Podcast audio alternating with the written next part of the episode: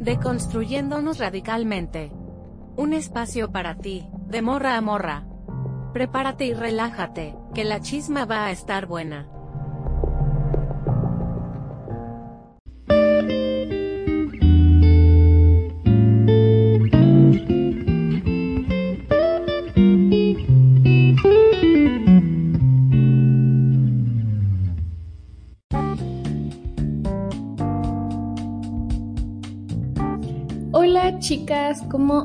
Espero que muy bien. Bienvenidísimas a este subpodcast. Saben que pueden escucharme en plataformas como Anchor, iVoox, Spotify, Google Podcast, Apple y Deezer. Pequeño comercial de plataformas. y justo con este tema, ya se nos fue el mes de la llamada diversidad. Y quería sacar este podcast justo antes de que se acabara el mes, pero se me atrasó un poco y bueno, ya estamos aquí para hablar de la importancia del tema. Ya es agosto eh, y bueno, la información este, como tal del tema que, podemos encontrar no hay. Tal vez eh, en los libros, textos, revisando la historia se puede leer entre líneas o este em, o, entre, conceptos, una vaga idea referente a esto, pero como tal la bibliografía específica de este tema eh, es muy escasa y al menos que esté en mi conocimiento no hay. Ahora, recuerdo que cuando empezaba a tocar estos temas, había muchas compañeras que decían que si no teníamos información específica sobre eso como libros o algún podcast, entonces también por eso quiero aportar un poco haciendo este episodio. Y creo que a partir de esto ya empezamos a tocar temas muy difíciles, delicados, que pueden herir susceptibilidades, si lo quieren ver de esa manera, y generar debate dentro y fuera del feminismo de la comunidad LGBT y por eso quiero tocar este tema con respeto para no dar pie a malinterpretaciones y pedir eh, pues también este mismo respeto para las personas que me escuchan porque todos sabemos que este tema, aunque lo hables de forma educada, sin decir groserías, respetando a las demás personas, terminan muchas veces agrediéndote, cancelándote, en el peor de los casos, insultándote incluso. Así que a los espadachines de la diversidad, la tolerancia y el respeto, espero que como mínimo sigan su ideología y hagan lo que tanto piden y predican. Y todo esto lo digo porque he sabido de compañeras que hablan con todo el respeto del mundo, informadas, con la bibliografía en la mano, con experiencias, y les tumban el podcast, las doxean o las acosan masivamente por hablar, por ejemplo, de las personas trans. Entonces, hay que ser tantito más coherente con lo que predicamos, creo yo. O sea, yo entiendo esta parte de, que la comunidad es una comunidad pues que ha sido vulnerada en todos los aspectos este, yo antes pertenecía a la comunidad, o sea, yo estoy hablando como alguien que perteneció, o sea, no es como, ahí, ¿quién eres tú, no? Para, para venir a hablar de estas cosas. Este, mm, yo llegué a pertenecer a la comunidad como muchas de las que me están escuchando a lo mejor. Eh, lo bueno es que ya no pertenezco ahí, ya no sigo ahí, pude escapar, correr de ahí. Este, entonces sí, sí entiendo esta parte de que estén como tan eh, con las uñas, ¿no? O sea, así de que cualquier cosita eh, se comportan de una forma como muy intolerante y, y así de que hay es homofóbico y shalala. O sea, yo entiendo esa parte. O sea, lo entiendo muy bien. Pero eh, pues no sé hasta qué punto sea eso, porque siento también que eh, están siendo demasiado agresivos y agresivas con personas que eh, no ni siquiera la deben. O sea, creo que a lo que deberían de apuntar es más bien a otras cosas, no a si piensas distinto a mí, este, te voy a ir a matar o te voy a acosar y te voy a doxear. O sea, creo que está mal enfocado eso. Y a final de cuentas, yo lo veo de esta manera, es como un comentario personal. Siento que también la comunidad LGBT eh, se ha convertido, pues, como en lo que tanto odian y en una forma de nuevo fascismo. Este, o sea, me acuerdo muy bien de eh, estos señores de Estados Unidos están muy, muy desequilibrados.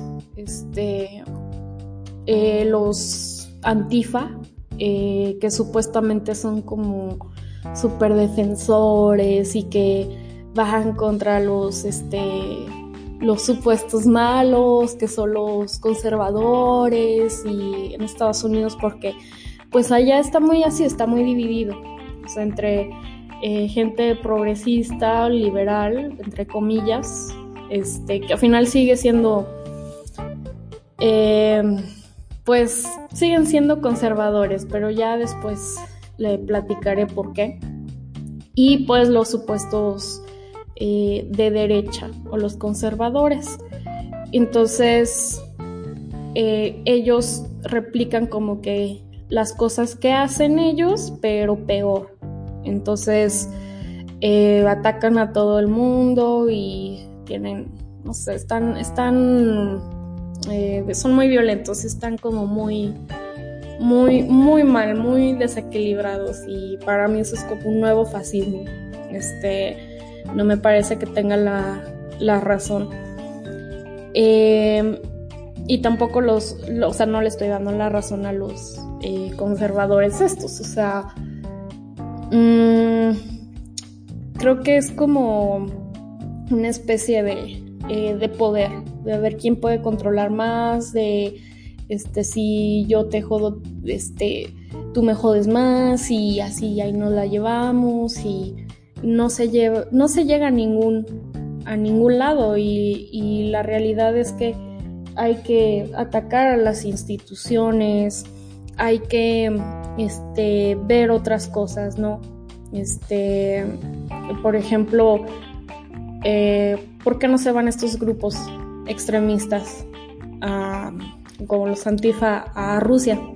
O sea, este, a mí me parece que tendrían como un poquito más de eh, atención allá y me parece que Rusia sí necesita mm, pues estar un poco más informados respecto al tema este, porque ellos sí, sí es un país como completamente cerrado a, esta idea de, ser homosexual y lesbiana, entonces yo le apuntaría como un poco más a eso, pero bueno, eh, cada quien.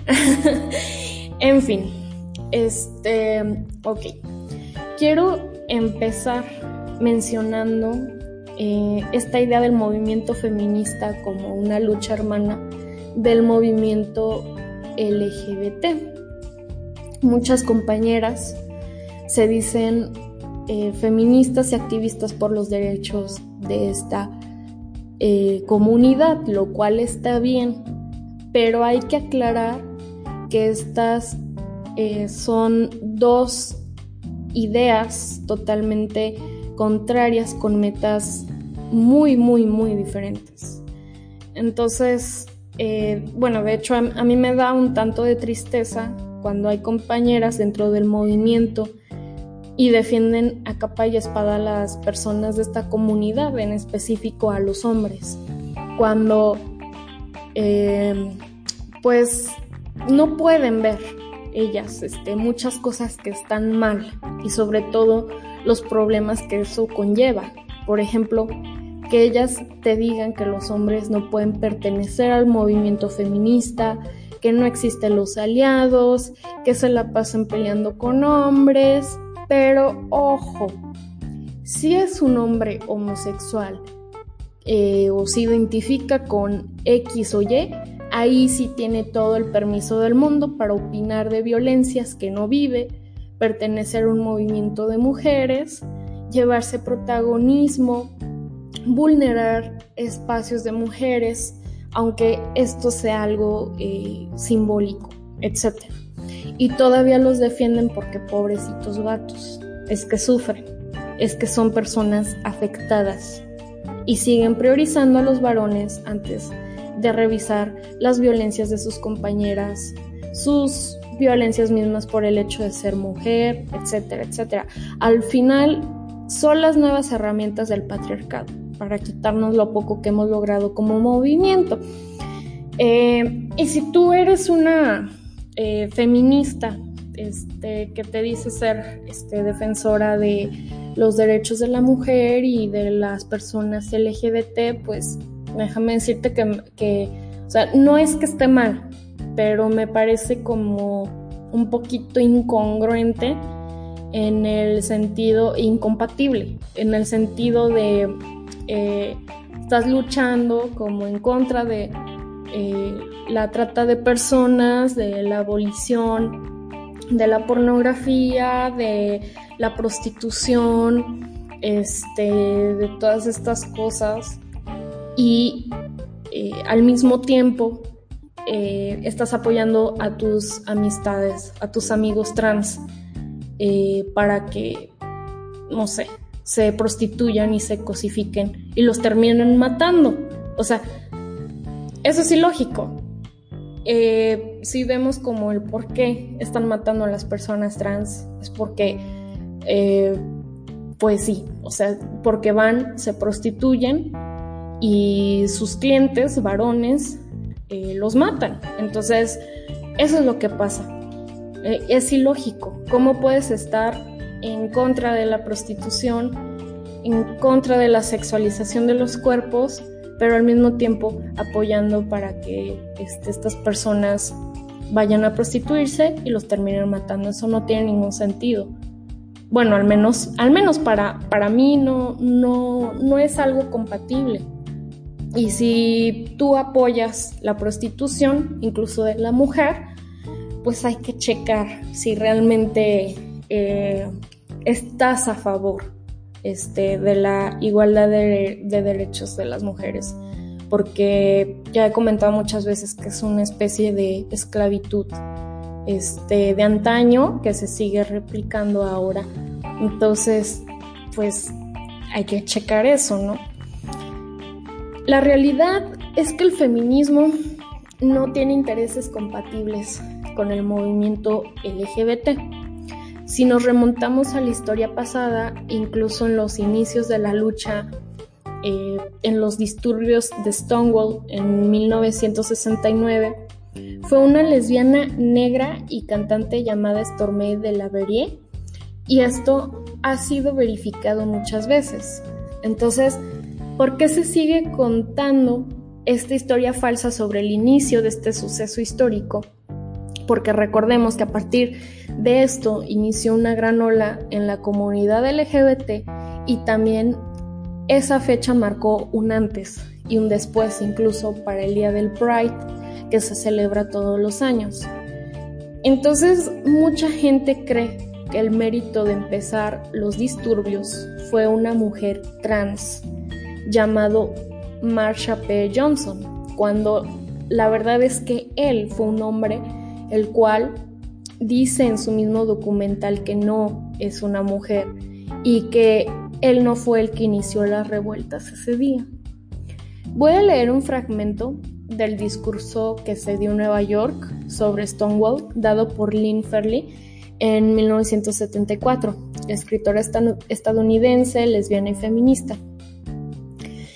Saben, he estado en este movimiento desde 1969 marché en la primera Christopher Street Liberation Day March. Es importante recordar, y creo que ahora es el momento de hacerlo, que fue una mujer, una mujer lesbiana que se negó a entrar en el furgón policial en Stonewall y empezó los disturbios de Stonewall. Y es donde empezó el movimiento. y empezó con las lesbianas. También quería decir que fue un grupo de lesbianas que lideró la marcha de la Quinta Avenida en una calurosa tarde de domingo para que lo viera el mundo entero. Ahora, año tras año, desde esa primera marcha, las mujeres tienen que luchar por su lugar en la fila. No somos reconocidas en nuestro propio movimiento. Somos invisibles y por eso hoy pedimos en esta manifestación enseñar a nosotras mismas y al mundo que siempre hemos sido líderes en el movimiento y que maldita sea, vamos a levantarnos y a tomar nuestros derechos de ahora en adelante. Palabras de una mujer eh, lesbiana sobre la invisibilización de la comunidad LGBT de aquellos tiempos. Y bueno, entonces solo basta recordar la historia, este, ver, revisar y también checar la historia eh, del lesbofeminismo. En el capítulo que tengo sobre lesbofeminismo 1 hablo más detalladamente sobre la inconformidad que existía en las mujeres mexicanas de los años 70 dentro de la comunidad LGBT.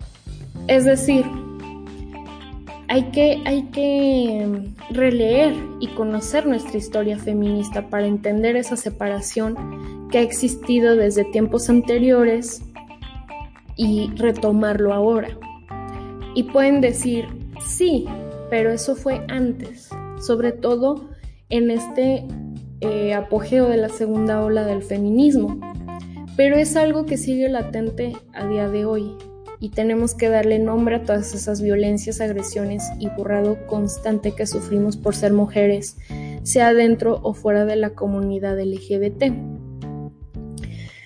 Ahora, hay una mujer que constantemente escribe en su blog llamada Kalinda Marín. Si no la han leído, las invito a conocerla por medio eh, de sus escritos, ya que son bastante informativos y hay una cita que pone respecto a esto y cito. La teoría queer, leída atentamente, no deja dudas de que pese a que se presente como una teoría transgresora y revolucionaria, realmente esconde idealismo conservador liberalismo, misoginia, lesbofobia, antifeminismo y el mantenimiento del desorden patriarcal del capitalismo. Cierro cita. Cuando hablo de la relación actual que mantiene el feminismo con la comunidad y del por qué estas conductas del pasado siguen replicándose, me refiero a que solamente falta ver cómo dentro de la comunidad invisibilizan a la mujer y son opacadas por hombres homosexuales. Si bien tratan de dar una, idea aparente de diversidad en la sexualidad, tanto de hombres como mujeres, el hombre sigue teniendo eh, más voz, más peso, sigue siendo el protagonista en la comunidad. Pero sobre todo aún predomina el machismo y misoginia en muchísimos temas que el movimiento LGBT ha tratado de dar a conocer, incluso de normalizar, tales como la legalización de los vientres de alquiler, la cual es una forma actual de explotación y tráfico de niños, denigración y mercantilización del cuerpo de las mujeres abusando de su situación económica.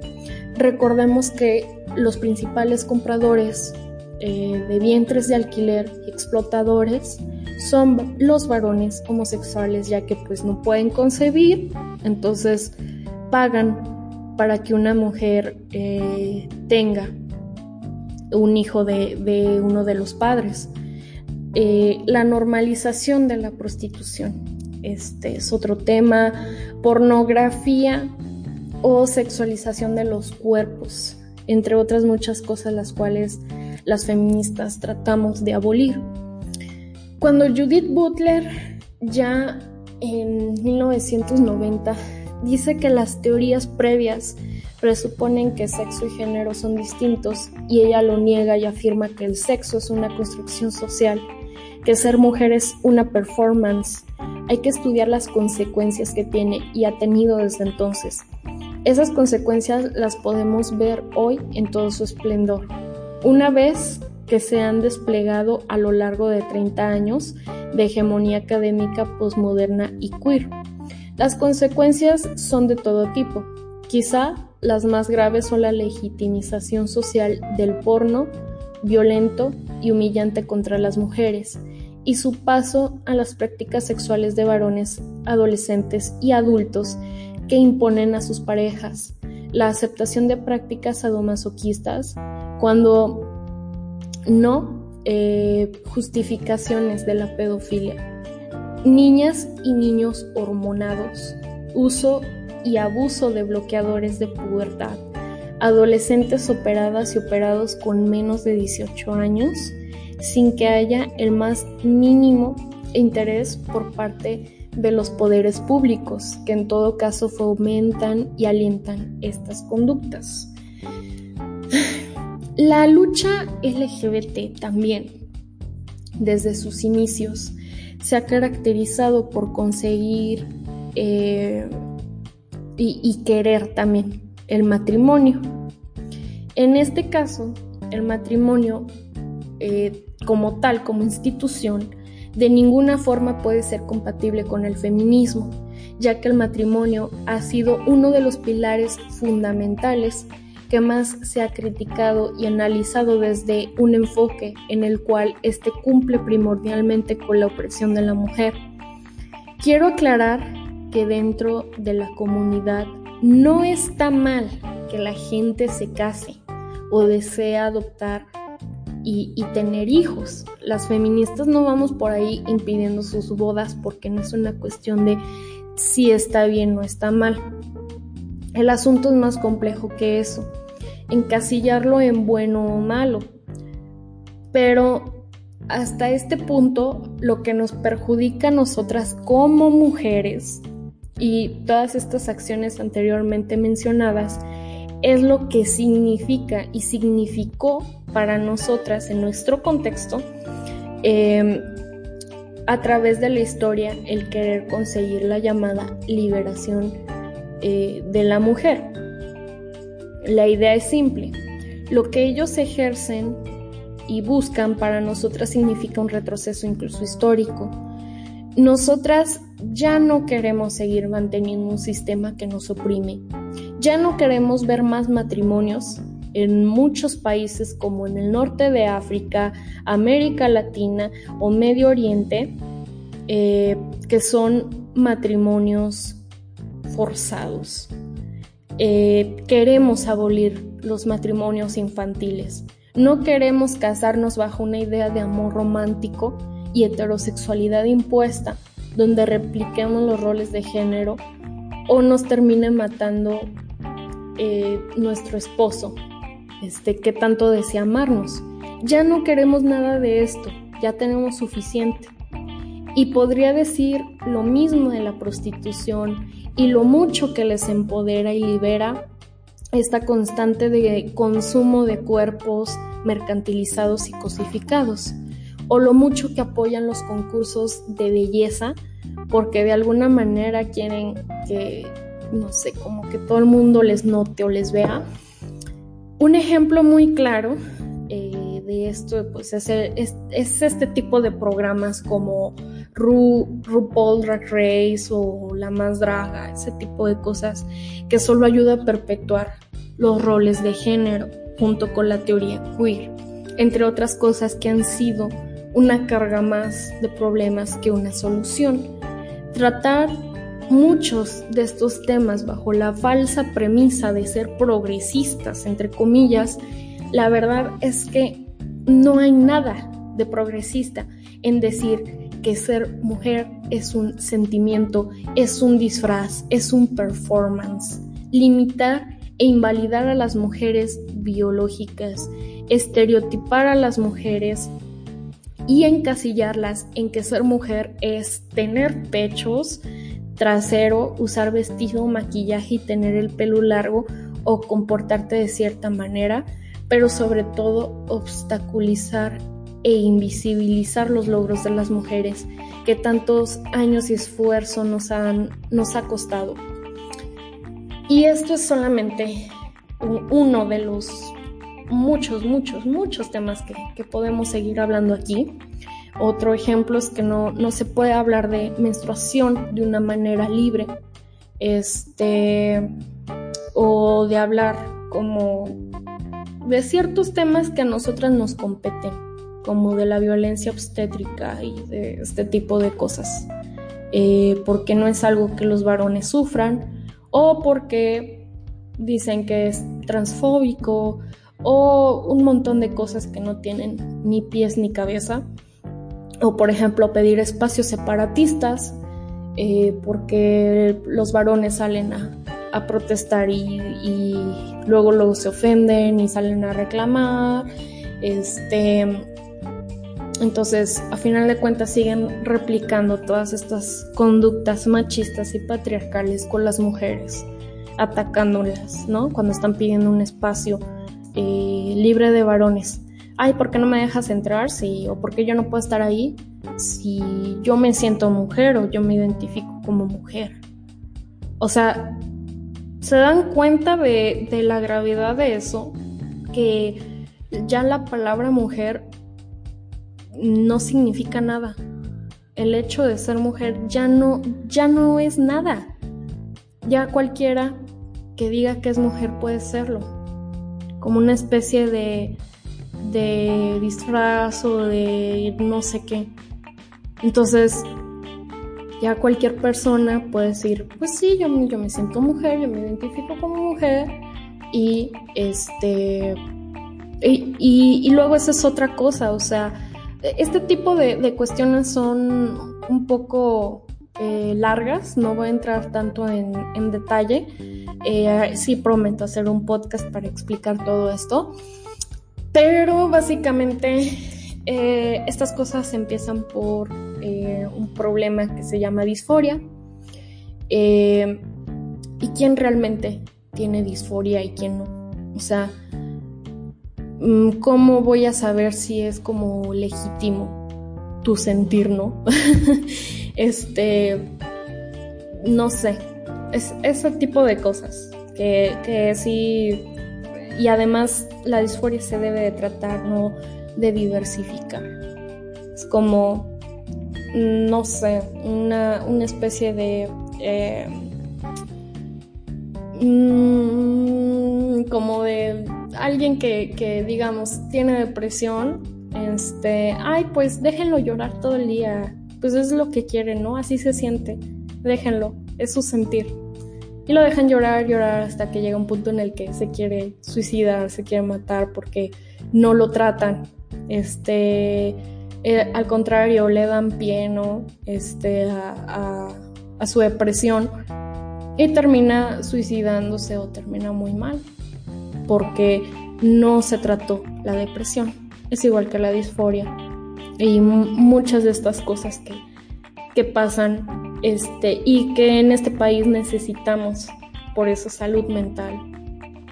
Este, y necesitamos también eh, más psicólogos con este enfoque y, que sepan tratar a las personas. O sea, mm, también creo que el feminismo no es la madre de todas las luchas. No tenemos por qué eh, ceder a compartir espacios con varones, este, solamente para validarse. Yo, en lo personal, me he dado cuenta de que muchos, muchos, muchos eh, no aportan nada. O sea, cuando se les brinda este espacio, se les brinda un lugar, este, o, o sea, como que quieren protagonismo y quieren estar ahí, no sé qué pero pues qué más, ¿no? O sea, además de la foto, este, con tu cartel de eh, pro aborto del Día de la Mujer, o sea, ¿qué más? ¿No? O sea, este, ¿de qué forma me vas a mí a, ayudar respecto a mi menstruación digna? Este, cuando tú ni siquiera puedes menstruar. O ese tipo de cosas que, que no, pues no, y, además, este, nosotras es otra cosa, nosotras no vamos a su, movimiento, este, por protagonismo, o no vamos y nos paramos y este y nos andamos diciendo trans para estar ahí o lo que sea y para validarnos, no sé. Ese tipo de cosas a mí no me terminan como de, de checar.